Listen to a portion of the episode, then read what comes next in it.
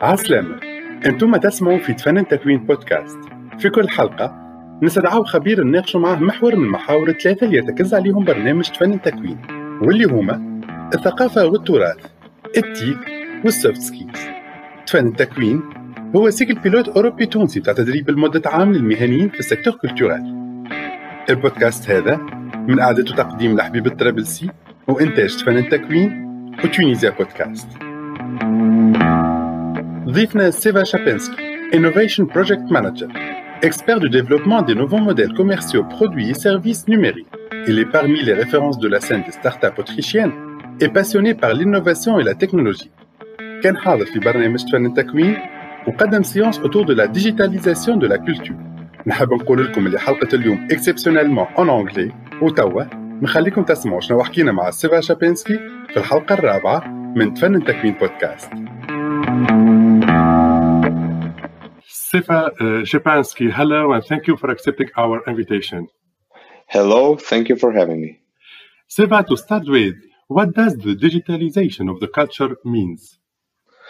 Well, digital transformation is a trend which is happening in uh, absolutely every aspect of our life. It changes the way we live, it changes the way we communicate, it changes the way we work, and of course, it changes the cultural sector.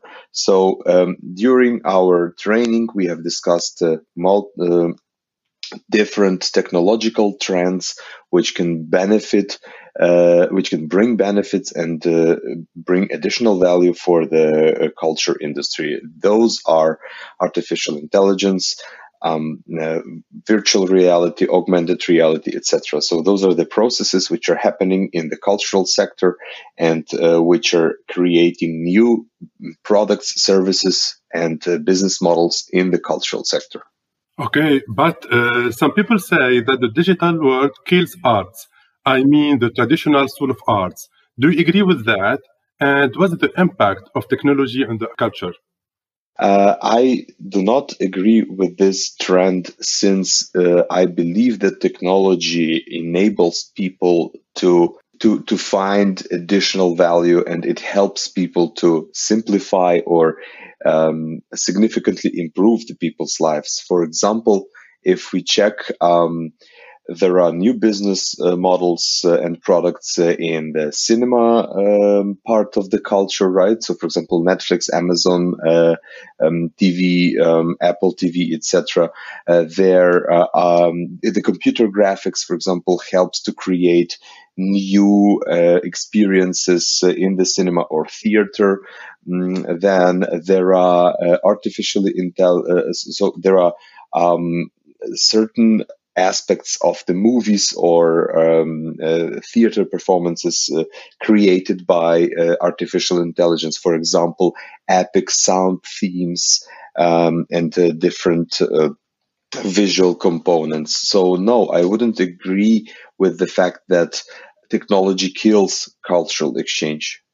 Okay, we can see during COVID-19 pandemic, the digital is imposed over arts and uh, and becomes a necessity, right? Yes, of course. I mean, COVID uh, and the whole pandemic, which closed the global society at home, uh, gave a great push for the technologies because uh, we still wanted to be in touch, we still wanted to entertain, we still wanted to uh, work, and we still also wanted to uh, do cultural exchange. So COVID gave a, a significant additional technological push which also affected the cultural sector.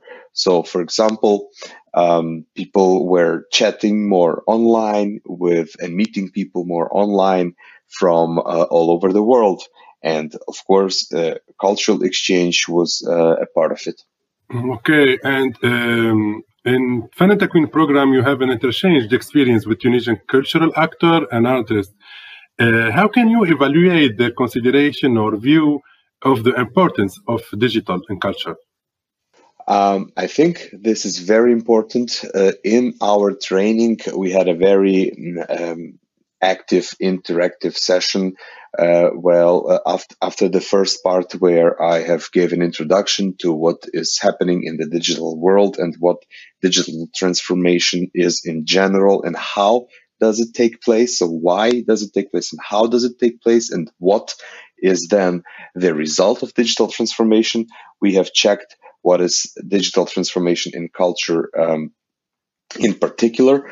And in the interactive session, we have been discussing the all of these important issues and uh, topics which uh, concern the cultural sector. And we have agreed that actually technology provides much more benefits than um, some negative effects. Um, some examples which we have discussed were, for example, the usage of virtual reality and augmented reality for um, uh, museums, so to make the experiences uh, more uh, interactive, and this actually attracts more additional visitors. So children nowadays, which are, are born and raised in this uh, highly technological society, right? They are used to iPhones, they are used to iPads and playing 3D video games with uh, really nice performance and graphics starting from the age of three or four.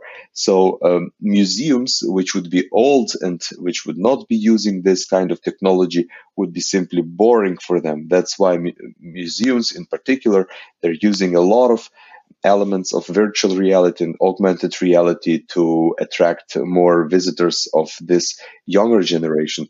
At the same time, there are great uh, products uh, uh, which create, for example, um, classic music elements by um, by artificial intelligence.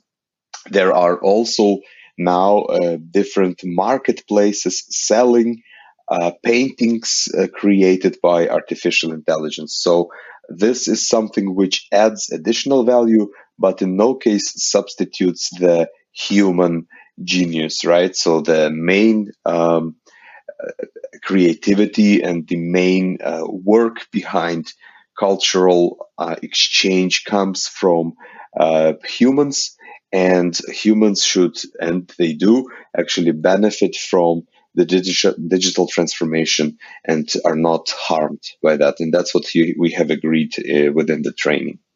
Uh, yeah, museum example is very interesting, but I am asking myself, uh, for a country like Tunisia, technology is too expensive to make it in place. What sort of technology can we use actually? Thank you for the question to be honest, I really don't think that this is that uh, much uh, expensive and that this is too expensive for Tunisia because, for example, I am coming from Ukraine and uh, Ukraine and Tunisia uh, have a similar level of economic development, but at the same time, uh, this level of economic development brings similar opportunities, which is a very strong trend for innovation and a very strong trend for um, the development of uh, information technologies. So, um, I, from my experience, have worked both with Ukraine and with Tunisia in terms of uh, software development, and I know that uh, Tunisia has a great talent pool of very dynamic, young, and talented software developers. And this is one fact which uh, brings uh, and makes it easier for Tunisia to create their own technologies. And at the same time, on the technological side, the trends uh, of the um, the technological development. So there is uh, are making it uh, easier. So um, there are many open source platforms. There are many new technological uh, software frameworks which enable it uh, easier and make it easier to create virtual reality uh, products and services, uh, both uh, in Ukraine and Tunisia. And uh, moreover, what I would like to say is these kind of services and products you can sell to um, all, all, over the world, to users all over the world sitting in Tunisia. So it doesn't matter.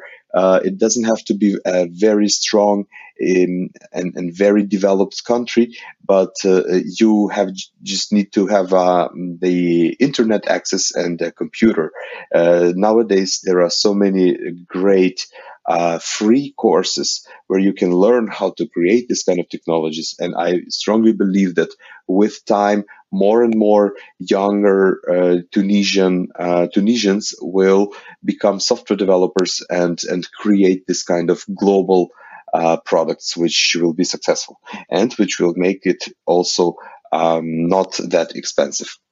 Thank you. Uh, but uh, can we say that today technology and digital is maybe an answer to Tunisian artists to develop and cultural industry? It's a, a very good question, and absolutely, I believe that this is let's say the digitization industry by itself is unique that you don't need gold you not you don't need oil you don't need uh, some tremendous geographical uh, position which gives you some strategic advantages you don't need um, rich neighboring countries you just need talent and the internet access. And so far, we know that Tunisia has a great internet access and the i mean it's it's privileged in terms of other um, countries uh, because are still like 40% of the population of the global population doesn't have the internet access especially in the uh, african countries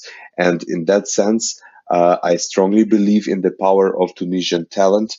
And I know that uh, currently the Tunisian government already creates a lot of different programs for fostering the development of these industries. And this industries, this industry, IT, I mean software and digitization in general, this uh, has a, potential to create highly scalable products which um, are also accessible uh, globally. And in that sense, of course, products which could foster Tunisian cultural, um, to basically make Tunisian culture more open to the world. I strongly believe in that. Great. To finish with, uh, and as a conclusion, uh, is technology important for arts and culture? Of course, of course. So um, let me just also uh, say a couple of trends which are happening uh, in the digital industry, which can make um, culture cultural exchange easier. So, for example, um, the AI created uh, paintings and uh, music, uh, then the NFTs, non-fungible tokens. So a very interesting trend which is happening in the uh, crypto and slash cultural industry. So this is a very unique um, way to secure uh, the intellectual property right for painters, for example, or for musicians, uh, where you can bind uh, your painting, your digital painting with a token. Um, there are a couple of different platforms, and uh, though this painting and this token will be binded uh, bound forever. So if you're selling this painting or piece of art, then uh, you will always see how the intellectual property is being shifted from one person to another, and the whole story of this painting will always be uh, open and will always be um, registered uh, um, and, and written down uh, on the blockchain uh, technology. So this is a very interesting thing. Um, there are also, uh, for example, um, there are also AI created uh, photography um, pictures which you could use for um, creating various uh, products like uh, creating content uh, uh either video or photo etc so the technologies uh, really uh, are happy are um, helping the cultural sector and any other sector to to develop. Basically in its core in its nature uh, the aim of technological improvement and progress is to simplify uh, the lives of uh, human beings, right, and to make it better, um, irrespective of any uh, industry where it is being um, uh, used, and the cultural sector is not an exception here. So, Seva, thank you. Our interview has come to an end allow me to thank you uh, for all the information and your collaboration with us in Tfan Takwin podcast. Uh, thank you very much. It was a pleasure. Tfan Takwin est soutenu par Tfan Tunisie Créative, un projet d'appui au renforcement du secteur culturel financé par l'Union européenne dans le cadre du programme d'appui au secteur de la culture en Tunisie du ministère des Affaires culturelles. Le projet Tfan Takwin est une collaboration du réseau des instituts culturels nationaux de l'Union européenne mis en œuvre par le British Council et piloté par le Goethe Institute Tunis.